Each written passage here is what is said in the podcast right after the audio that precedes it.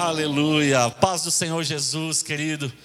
Boa noite. Que essa paz verdadeira, que, essa alegria, que esse amor de Jesus esteja aí com a tua vida, esteja aí com a tua família. Se você está reunido como corpo, como casa, né? Eu quero que você nesse momento vire para quem está do seu lado. Se você está sozinho, fale para você mesmo. Fala que bom pertencer ao Senhor e estar aqui com você nessa noite ou em qualquer período que você estiver nos assistindo. Aleluia, querido. Glória a Deus. É um privilégio podermos servir a Deus, é um privilégio podermos trazer esta mensagem, primeiramente aos nossos corações, depois a você que nos assiste, como casa, como corpo, como igreja do Senhor. Louvado e engrandecido seja o nome do Senhor. Eu quero que você Abra a tua Bíblia lá no livro de Hebreus, no capítulo 10. Versículo 35, nós vamos ler até o versículo 37. Hebreus 10, do 35 ao 37. E a palavra do Senhor diz assim: Portanto, não percam a coragem pois ele traz uma grande recompensa. Vocês precisam ter paciência para poder fazer a vontade de Deus e receber o que ele promete. Pois, como ele diz nas Escrituras Sagradas, um pouco mais de tempo, um pouco mesmo, e virá aquele que tem de vir, ele não vai demorar. Aleluia. O texto na linguagem mais tradicional, fala a respeito também de confiança. E queridos, há uma maneira horrível de se viver, e é uma vida sem confiança. Uma vida sem confiança naqueles que nos cercam, sem confiança em Deus. Porque, queridos, a vida sem confiança, ela perde o sentido. O escritor de Hebreus, ele descreve a importância de nós vivermos com esta confiança, querido, em Deus, entrando sempre na presença dEle de forma confiante, como filhos amados. Este caminho foi aberto por Jesus, por causa do sacrifício dele lá na cruz, em amor por mim e por você. Através de Jesus e somente por Ele, Hoje nós podemos nos achegar a Deus como filhos, confiantemente, que Ele é o nosso Pai, que Ele nos ouve, que Ele vai nos abrigar, como só Ele mesmo sabe fazer em amor. Deus, querido, não é apenas uma figura distante, não é talvez aquele Senhor de barba branca que você imagina lá no lugar dele no céu talvez um mito, talvez uma força, um poder, não. Deus é Pai, Deus é amor, Ele é vida, Ele é presente nas nossas vidas, na vida daquele que o busca. Deus não se esconde, Deus não se isola, mas a palavra fala que Ele se revela e Ele se achega àquele que se achega também a Ele. Então, que você se achegue através de Jesus com confiança que o Senhor te ouve. E não só isso, que Ele é recompensador daqueles que o buscam. Você sabia disso? Você nunca sairá de mãos vazias. Você nunca mais sairá o mesmo, com o seu coração da mesma forma, quando você se achegar confiantemente diante do Senhor e clamar por Ele, querido. Deus é abençoador, Deus é recompensador e Ele é transformador das nossas vidas. Aleluia. E na vida, confiança é uma chave essencial para que nós alcancemos tudo que nós esperemos, queridos. Se nós não confiarmos em ninguém, não adianta que nós não vamos ter uma vida abençoada. Se nós não confiarmos naqueles que estão do nosso lado, nós não vamos alcançar os nossos objetivos porque ninguém consegue nada sozinho, querido. Há pessoas que caem nesse erro e dizem, acreditam nisso, que chegaram onde estão sozinhas, por seu próprio mérito, por seu próprio esforço, pela sua própria sabedoria. Mas olhando para a palavra e naquilo que realmente nós cremos, Nós sabemos, queridos, que quem é que criou essa pessoa? Quem é que deu sabedoria? Quem é que permitiu que ela chegasse onde ela está? Somente Deus. E quando nós confiamos em Deus, queridos, nós vamos longe. Nós alcançamos as coisas que Ele já preparou de antemão para nós vivemos. Aleluia. Às vezes, queridos, eu sei que há pessoas que por causa de situações, por causa de abalos que vêm na vida, de tempestades, de momentos que nós não gostamos de passar, perdem, talvez instantaneamente, talvez por algum tempo, a confiança não só nas pessoas, mas a confiança também em Deus. E queridos, há uma pastora, escritora também, muito conhecida, a senhora Joyce Meyer, e ela diz numa frase que um cristão sem confiança em Deus é um avião a jato sem combustível. Tem tudo para levantar voo, mas não sai do mesmo lugar. E será que é possível, querido, um cristão que não confia em Deus? Sim, queridos. Infelizmente, há pessoas que já têm Cristo como Senhor no seu coração, já mudou parcialmente a sua vida, deixou Deus transformar, mas há áreas ainda que ele não consegue entregar ao Senhor. Há áreas ainda que ele não experimentou essa vida verdadeira, essa transformação que Deus somente ele pode dar mas no âmbito da confiança. Deus não arromba portas.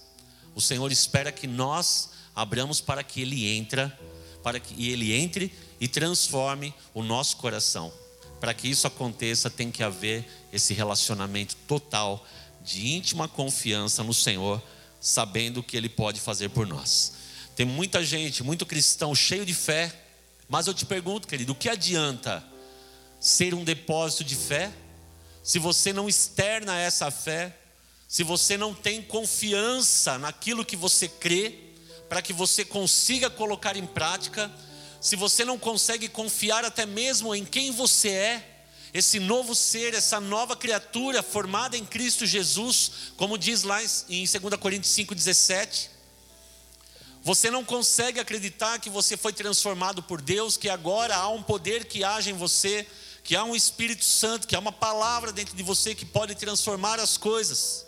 E aí você vira um depósito de fé, você acredita. Você tem certeza, mas você não age segundo aquilo que você crê. Isso é uma prova de falta de confiança. Temos tudo para voar, como esse jato, mas falta-nos este combustível, falta-nos a confiança para colocarmos esta fé em prática.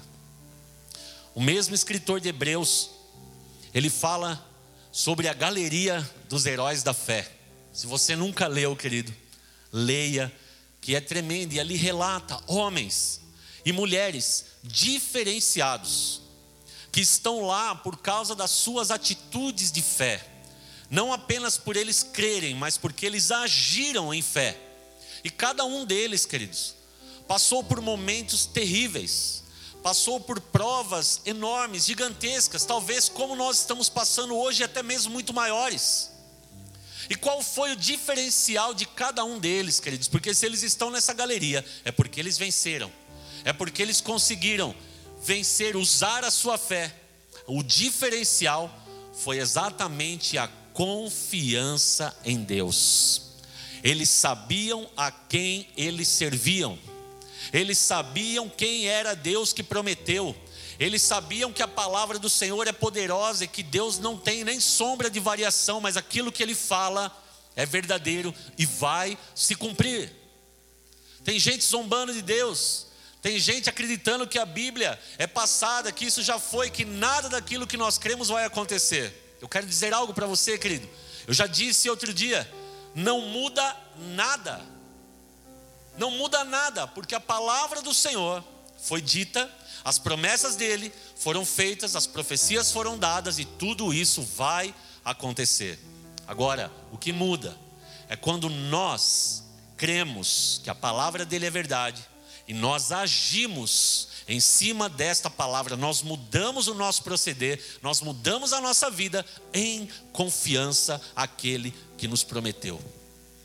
É triste quando nós nos chamamos realmente de cristãos e desconfiamos, não acreditamos naquilo que o Senhor tem para nós. E queridos, eu quero falar de três pontos pelo qual nós perdemos a confiança, tanto em Deus quanto nas pessoas. E o primeiro deles, nós perdemos a confiança quando nós perdemos o contexto. Eu queria que a, projetasse o versículo 22 na RA, por favor.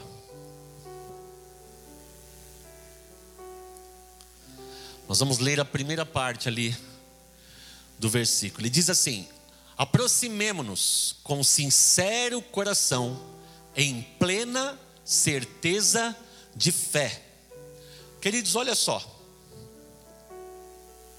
Até mesmo nós, uns com os outros, quando acontece algo e nós não entendemos o contexto, nós corremos o risco de perdermos confi a confiança nas pessoas rapidamente.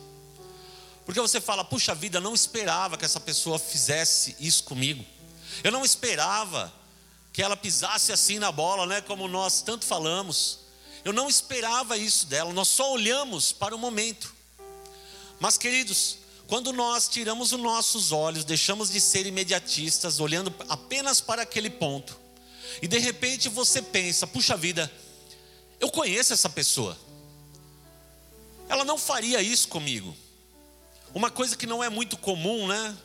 Nas igrejas, ver os irmãos às vezes reclamando: puxa, pastor, o irmão passou por mim e não me cumprimentou.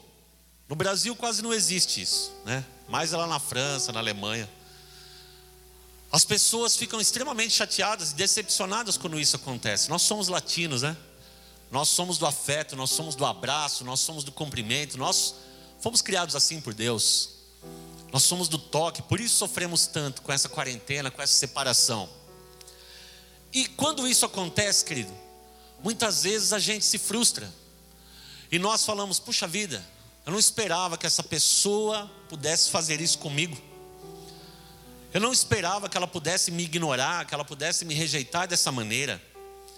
Mas, queridos, de repente, nós caímos numa lucidez e tiramos os olhos daquilo que é imediato, daquilo que aconteceu, e pensamos em quem é aquela pessoa. E aí nós nos lembramos que ela é uma grande amiga, que ela é uma pessoa fiel, uma pessoa que nunca faria isso por você. E aí a gente sai do nosso comodismo e a gente procura essa pessoa e fala: oh, você está bem? Aconteceu alguma coisa? E a pessoa às vezes acaba falando: Ah, sim, porque aquele dia você não me cumprimentou. Oh, me perdoa.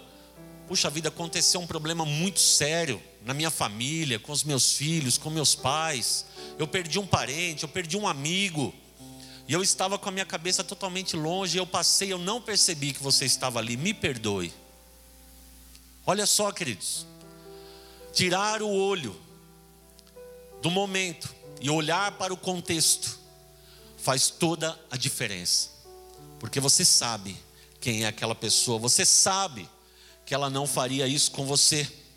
Sabe por quê, queridos? Porque enganoso é o nosso coração. E quando nós deixamos a nossa mente contar algumas histórias para o nosso coração, o nosso coração ele começa a produzir sentimentos e esses sentimentos nem sempre nos ajudam. A palavra fala que enganoso é o nosso coração. Por isso, querido, nós não devemos tomar nenhuma decisão por causa do momento, mas temos que avaliar o contexto. Nós temos que ouvir mais a voz do Espírito Santo e buscarmos olhar para a situação toda. Quantas pessoas, queridos, não entendem o momento que estão passando e acabam se frustrando com Deus Senhor, eu sempre vim na igreja, eu sempre te servi. Eu sou uma boa pessoa, eu procuro amar os outros, eu procuro cumprir a tua palavra. Por que isso está acontecendo comigo? E essas pessoas se entristecem, essas pessoas se frustram. E por vezes acham que Deus não as ama mais, acham que Deus as abandonou. Mas queridos, como esses heróis da fé, se nós tiramos o olho do contexto, nós sabemos que fiel é aquele que nos prometeu. Nós sabemos, quando nós lemos a palavra, quando nós buscamos ao Senhor, quando nós buscamos conhecê-lo, nós sabemos que Deus é amor, nós sabemos o quanto Ele nos fez, Ele deu o seu Filho para morrer por nós que não éramos merecedores, para sermos alcançados, para sermos livres, curados, perdoados e transformados em filhos, conforme está escrito lá em João 1,12. Então, querido, não se frustre, não perca a confiança no Senhor, não olhe para o momento, mas olhe para o contexto. A nossa mente é limitada. Paulo mesmo diz: quem conheceu a mente do nosso Senhor? Querido, não tente entender tudo aquilo que Deus faz. Nós buscamos fazer isso, mas somos extremamente limitados.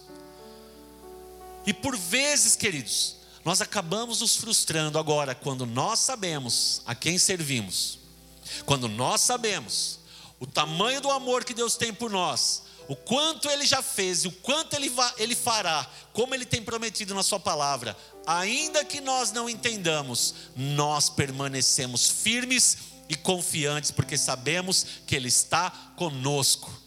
Ele nunca nos abandonou. Ele te conhece, querido, desde lá do ventre da sua mãe. Ele nunca te deixou e nunca te deixará.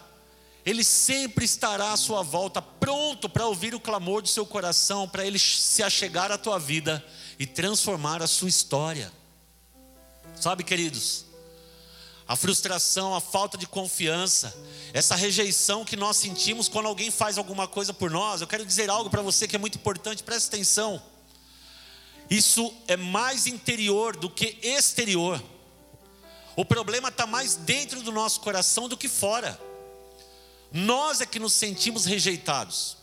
Às vezes as pessoas não fazem tudo aquilo que nós imaginamos, mas a nossa mente que é produtiva começa a lançar palavras: olha o que aquela pessoa fez, olha como ela olhou para você, olha ou não olhou para você, olha como ela te ignorou, e você acredita naquilo tudo e deixa descer para o seu coração, e aí, querido, você perde a confiança em tudo aquilo que Deus já fez por você mesmo Ele dizendo que você é uma nova criatura, mesmo Ele dizendo que você tem o Espírito Santo dele, mesmo Ele derramando a unção dele sobre a sua vida, você não acredita.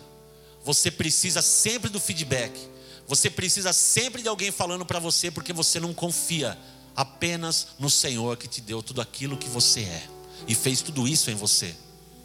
Pare com isso. Acredite em Deus. Não se frustre com Ele. Não olhe para o imediato, olhe para o contexto e faça o que tem que fazer sem esperar retorno de ninguém. O teu Pai que está no céu, o nosso Deus, é Ele que vai te presentear, é Ele que vai te galardoar. Faça para Ele, dê o teu melhor. Amém, queridos? E como é que nós podemos combater tudo isso? O filtro para isso é nós, queridos, tirarmos o nosso olho do momento e não permitirmos que a nossa mente comece a contar esse tipo de história para nós. Romanos capítulo 12, versículo 2, um texto chave e poderoso para as nossas vidas, fala para nós renovarmos a nossa mente, não nos conformarmos, não nos conformarmos com as coisas deste mundo, querido. Com esse tipo de coisa, com esse tipo de pensamento. Não se deixe levar pelos seus sentimentos. Os seus sentimentos são enganosos. Os nossos sentimentos são enganosos. Mas, queridos, quando eu renovo a minha mente pela palavra de Deus, eu vou ver que Deus tem muito mais para mim. Eu deixo esses pensamentos de lado, eu me fortaleço. Quando vem um pensamento, nossa, olha, você não presta para nada. Não, eu presto. Eu tenho um valor, eu fui comprado por um altíssimo preço. Jesus morreu por mim na cruz, ele derramou um amor profundo pela minha vida. Eu era alguém desprezível, eu não merecia, mas Ele fez isso por mim. Eu tenho um valor. Ele me comprou com altíssimo preço da vida dele. E aí, querido, meu coração se enche, a minha mente se transforma e eu começo a caminhar firme e confiante no Senhor. Quando a minha mente começa a trazer pessoas e os fatos que elas têm feito, olha só, ela te ignorou, olha, ela fez isso. Queridos, eu tenho dois caminhos a seguir, eu tenho uma escolha. Ou eu vivo amargamente, botando a culpa dos outros em tudo, botando a culpa nos outros em tudo, vivendo reclamando, olhando sempre o lado negativo das coisas, ou eu decido viver aquilo que a palavra me ensina, me alegrando em Deus, agradecendo de coração, perdoando e amando quem Deus ama, que são pessoas. Tem pessoas amando mais coisas do que pessoas. Tem pessoas amando mais animais do que pessoas. Ame aquilo que Deus ame. Deus ama uma vida próspera, uma vida alegre, uma vida abençoada. Não deixe, querido, o amargor, esse tipo de coisa, esse tipo de, de, de, de imediatismo, daquilo que as pessoas fazem, contaminar a tua mente e trazer mentiras para a tua vida e contaminar o teu coração. Mas viva a realidade que Deus tem para você, queridos. Glória a Deus. E é por isso que Jesus diz: Eu sou o caminho, eu sou a verdade e eu sou a vida. Jesus afirma, querido, eu sou a verdade. Sabe por quê? Para eu e você lastrearmos a nossa vida, o nosso coração nele. Porque o nosso coração é enganoso, mas ele é a verdade. O nosso coração mente, a nossa mente distorce, mas Ele é imutável, Ele é pedra de esquina, Ele é referência para nós, Ele é a verdade, Ele é o caminho, Ele é a vida. Portanto, queridos, nós podemos transformar a nossa vida, o nosso jeito de ser, aprendendo com Jesus, a não olhar para as coisas, para a mentira que a nossa mente traz, para essa visão distorcida, muitas vezes egoísta orgulhosa, fazendo nosso coração se contaminar, mas nós aprendemos a amar, a olhar o lado bom das pessoas, a transformar a nossa mente pela palavra do Senhor e pelas atitudes de Jesus. Aleluia. Eu e você temos que aprender com Davi. Lá no Salmo 103, quando ele fala: Bendize, ó minha alma, e não se esqueça de nenhum dos benefícios do Senhor, aquilo que ele já fez por mim. Eu e você, queridos, temos que nos lembrar. Quando a tua mente começar a falar coisa com você, aquele dia que você acordar e você não quer levantar da cama porque não há ânimo no teu coração, sabe o que você faz? Dê uma ordem para sua mente. Você é espírito e você manda na sua mente. Encha-se da palavra e comece a dar comando como Davi deu para a alma dele. Se alegre, alma. O Senhor fez grandes coisas. Foi ele quem te salvou. Foi ele quem curou tuas feridas. Foi ele que te pegou pela mão, te colocou em pé, te perdoou, te deu vida. E se alegre em Deus, porque a alegria dele é tua força, querido. Não se prostre diante de situações, prostre-se diante de Deus, se encha da presença dEle e levante-se como um vencedor, como Cristo já te fez. Aleluia. O segundo ponto, nós perdemos a confiança quando nós perdemos a nossa boa consciência. Hebreus capítulo 10, do versículo 19 até o 22. Nós vamos ler esse texto.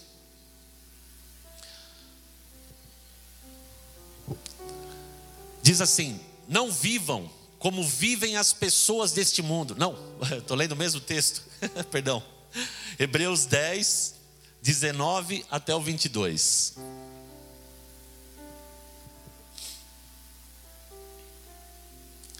Por isso, irmãos, por causa da morte de Jesus na cruz, nós temos completa liberdade de entrar no lugar santíssimo por meio da cortina, isto é, por meio do seu próprio corpo, ele nos abriu um caminho novo e vivo. Nós temos um grande sacerdote para dirigir a casa de Deus. Portanto, cheguemos perto de Deus com um coração sincero e uma fé firme, com a consciência limpa das nossas culpas e com o corpo lavado com água pura. Glória a Deus. Queridos, quando a nossa consciência não está boa, quando ela nos acusa que nós erramos com alguém, que nós fizemos alguma coisa errada, nós perdemos a confiança. Primeiro nós perdemos a confiança em nós mesmos, depois, se a pessoa fez algo conosco, nós perdemos a confiança nela. E queridos, nós não queremos mais encontrar essa pessoa. A gente vê pessoas mudando de lugar, as pessoas vão sentando mais profundo, as pessoas não querem mais frequentar o mesmo lugar. Isso acontece. Quando a gente erra, a nossa consciência pesa. E muitas vezes, em vez de nós resolvermos o problema, de fazermos como Jesus nos ensinou, né? Naquela passagem que ele cita ali a respeito da oferta. Se alguém tem algo contra você, deixa sua oferta no altar e vai lá primeiro e se reconcilie com aquela pessoa. Não é se você tem algo contra alguém, é se alguém tem algo contra você. Se a tua consciência, querido, está pesada, se você sabe que alguém está magoado com você, se você fez também alguma coisa para alguém, resolva, viva com a boa consciência, sem deixar, querido, o inimigo te acusar, sem deixar que haja esse rompimento dessa unidade que há no corpo de Cristo, querido, essa unidade que há com pessoas que você precisa se relacionar. Nós não agimos mais naturalmente, mas nós começamos a nos afastar, e essa não é a vontade de Deus. É igual à natureza de Adão.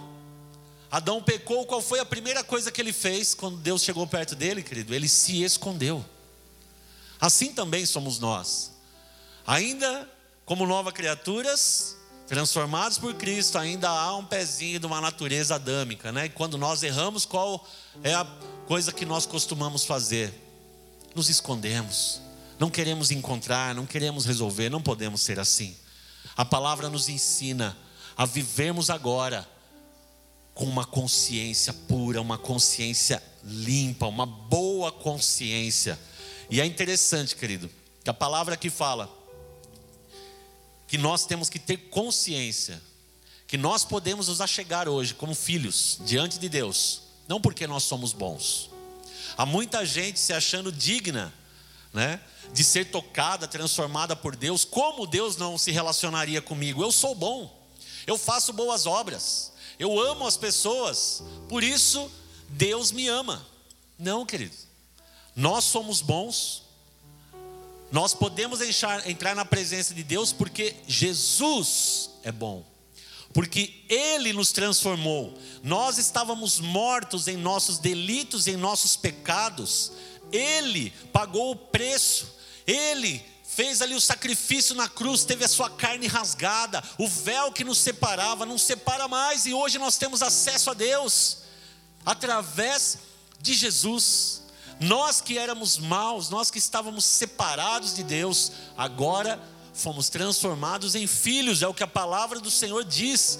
Todos aqueles que recebem a Jesus são transformados em filhos de Deus, e podemos entrar na presença do Pai, chamá-lo de papai, ser íntimo dele.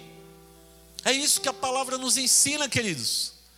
Nós temos que ter a consciência que tudo é por Jesus, não é por nós. Nós temos que entender que todo sacrifício foi feito por Ele. Nós temos que entender que não éramos merecedores, mas a graça, a bondade do Senhor trouxe perdão para as nossas vidas, trouxe cura para as nossas almas, trouxe acesso até a presença dEle. Ele é bom, Ele é bom, não nós, queridos, Ele é bom. Deus é maravilhoso, Ele é Senhor, Ele é Pai. Aleluia. Por isso você deve, queridos, colocar o teu coração no contexto da cruz. É lá que o teu coração tem que estar. Tudo foi por Jesus. Ele se sacrificou em amor por mim e por você, para que nós pudéssemos ter vida. Sendo assim, queridos, quando nós pensamos nisso, nós nos tornamos eternos devedores, o nosso coração se enche de amor e nós vivemos com uma consciência diferente. Sabemos que fomos perdoados e por causa disso, nosso coração se amolece mais para com os outros e para com Deus. Ponto 3, para nós finalizarmos. Nós perdemos a comunhão quando nós perdemos o princípio da comunhão. Está lá no versículo 24 e 25. Pensemos uns nos outros, a fim de ajudarmos todos a terem mais amor e a fazerem o bem. E não abandonemos, como alguns estão fazendo, o costume de assistir às nossas reuniões. Pelo contrário, animemos-nos uns aos outros, e ainda mais agora que vocês veem que o dia está chegando. Queridos, esse versículo nunca foi tão atual tão contemporâneo como nos dias de hoje. Muitos né, estão percebendo por aí que esse tempo, que esse isolamento, tudo isso que está acontecendo conosco, está como que peneirando nossas vidas para realmente mostrar para nós quem nós somos diante de Deus. Se suportamos a esse distanciamento com o nosso coração firme, tudo que os nossos olhos estão vendo, confiante no Senhor, que Ele vai fazer as coisas diferentes, que Ele está transformando todas as coisas Queridos, a palavra fala para nós nos unirmos ainda mais. E o que nós temos visto nesses dias, querido, infelizmente, pessoas deixando esse convívio, deixando o corpo de Cristo, se isolando. Muitos têm usado deste tempo para ir para as redes sociais, ficar criticando atitudes de outros Queridos, isso é muito triste, porque lá em Mateus, no capítulo 12, 25, Jesus fala assim: todo reino dividido contra si mesmo é devastado, e toda cidade ou casa dividida contra si mesmo não subsistirá. É triste nós vemos irmãos em Cristo se digladiando, se ofendendo, discutindo diferenças, nesse tempo onde nós precisamos tanto nos unir, tanto temos comunhão, tanto vivemos ainda mais o Evangelho de Jesus, tanto ainda mais nos apegarmos, termos mais comunhão, nos nutrirmos, como a palavra nos ensina, falando a respeito da palavra de Deus, orando uns pelos outros, nos apegando, porque esses dias são maus, mas nós vamos vencer. Eu sei, queridos, que eu não tenho muita voz. Minha voz não tem muito alcance, apesar de estar chegando lá no Japão. Abraço para você, Ricardo. Deus te abençoe. Para Cris também, lá nos Estados Unidos. Glória a Deus pela tua vida e tua família. Mas, queridos, eu não tenho a voz talvez que eu gostaria de ter para falar a todos aqueles que a gente tem visto. Pessoas que não têm entendido esse princípio. Pessoas que estão sendo juízes dos seus irmãos quando deveriam demonstrar mais amor, se esquecem que o mundo nos observa, que as pessoas estão olhando, que muita gente está com o coração inseguro, entristecido e precisando de algo poderoso de Deus para passar este momento, e muitas vezes nós, nos nossos caprichos, nas nossas religiosidades, começamos a ir na defesa do Evangelho, nos esquecemos de amar essas pessoas de perdoar as pessoas. Eu quero dizer algo para você, querido. A corte do céu já está formada, não precisa de mais ninguém. Tiago 4 fala que há um só juiz que é Deus. O nosso advogado é Jesus. O Espírito Santo é a testemunha que transforma o nosso coração e testifica a respeito do Pai, de quem Ele é, de toda a sua verdade. Satanás já é o nosso promotor, o acusador derrotado, porque Jesus já está nos defendendo já nos deu a vitória. E nós, quem somos? Apenas os réus que fomos absolvidos por este sangue poderoso de Jesus. Portanto, querido, quem nos constituiu juízes? Ninguém. Para com isso. Derrame amor, derrame perdão, se una mais incentive mais, ore mais, ministre mais a palavra, gaste o seu tempo com isso. Vamos deixar a religiosidade de lado e vamos falar do amor poderoso de Jesus que transforma, querido. É isso que vai fazer a diferença na nossa vida. É na comunhão que Deus determina a bênção e a vida dele para sempre. É o que está escrito lá no Salmo 133. Vamos ler. Esse salmo que é curtinho mas tão poderoso. Aleluia! Servos de Deus, o Senhor, louvem o seu nome. 133, por favor.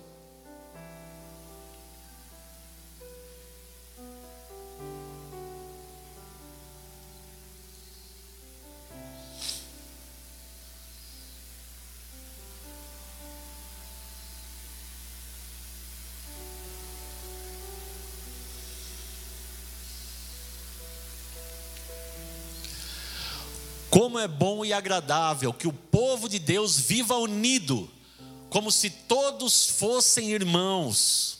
é como o azeite perfumado sobre a cabeça de Arão, que desce pelas suas barbas e pela gola do seu manto sacerdotal.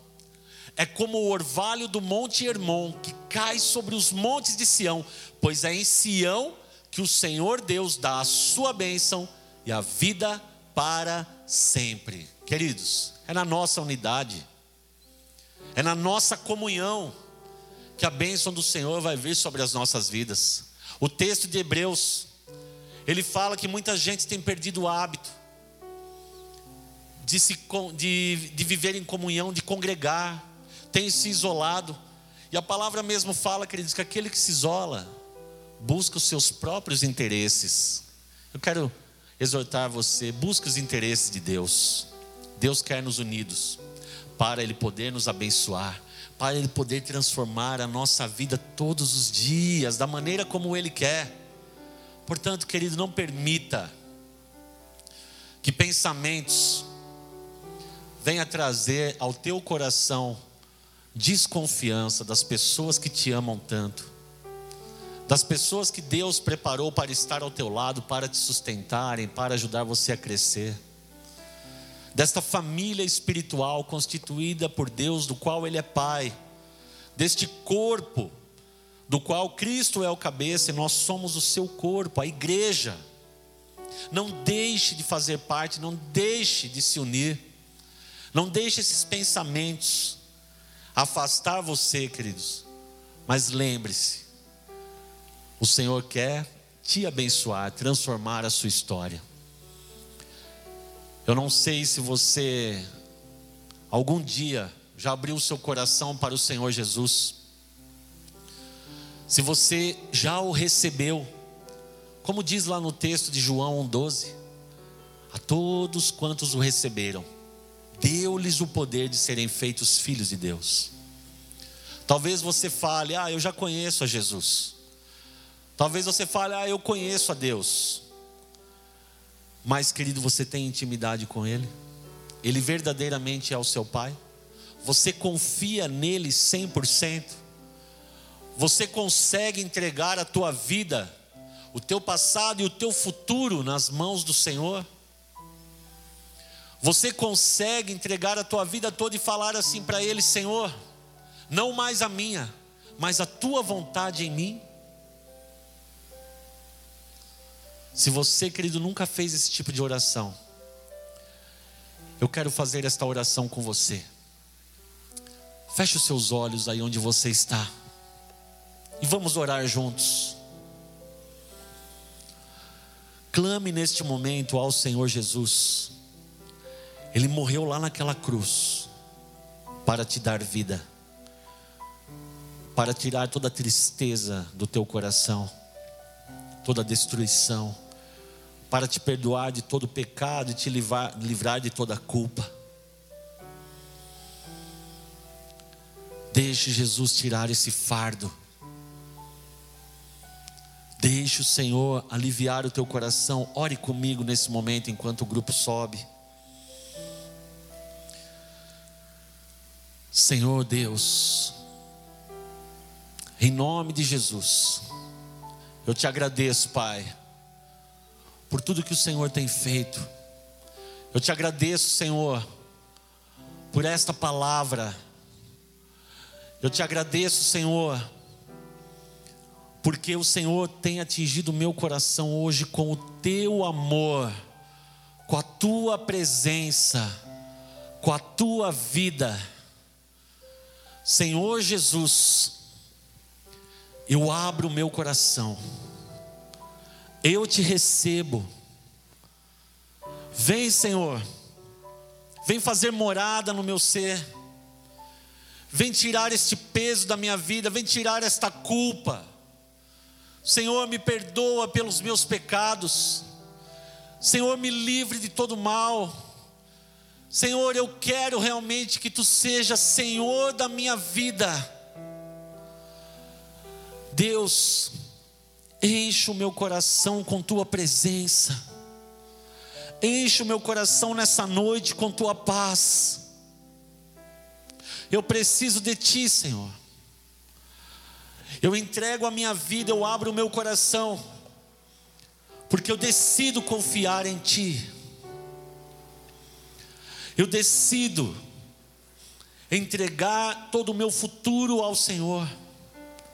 Eu decido experimentar a tua vontade em minha vida. Senhor, vem com teu poder.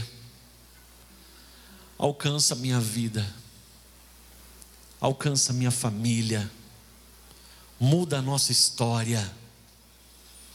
Senhor, eu te recebo. Eu te dou o meu coração. Tira toda tristeza. Tira toda angústia Enche-me com tua paz. Enche-me com tua alegria verdadeira. Senhor Jesus, eu te agradeço. Eu te louvo. Eu te exalto. Aleluia. Amém. Glória a Deus, queridos. Se você recebeu o Senhor Jesus ao teu coração, Saiba que a tua vida daqui para frente, ela pode mudar. Ele já fez tudo por você. É você quem tem que decidir seguir por esse caminho. Eu não falei no início, o título dessa mensagem é Eu decido confiar. Portanto, o Senhor já fez tudo por você. O que é que você vai fazer? Não permita seus pensamentos te enganando, mas olhe para todo o contexto. Olhe para Deus, olhe para quem Ele é, olhe para tudo aquilo que Ele pode. Retome a sua boa consciência. Não deixe a culpa ficar te escravizando, mas vai lá, acerte situações, confesse seus erros, reconcilie-se com pessoas, peça perdão a Deus e ande em paz. E por último, volte para a comunhão. Se você está distanciado, querido, teu lugar é aqui, é no meio do povo de Deus. É na comunhão que Deus vai te abençoar, em nome de Jesus. Amém, queridos. Glória a Deus pela tua vida, glória a Deus pela tua família, pela tua casa. Eu quero que você experimente essa semana o poder de Deus sobre a tua vida. Confie nele, ore, entregue o teu coração, entregue os teus planos. Se você será bem-sucedido, confia no Senhor de todo o teu coração, querido. Ele é contigo.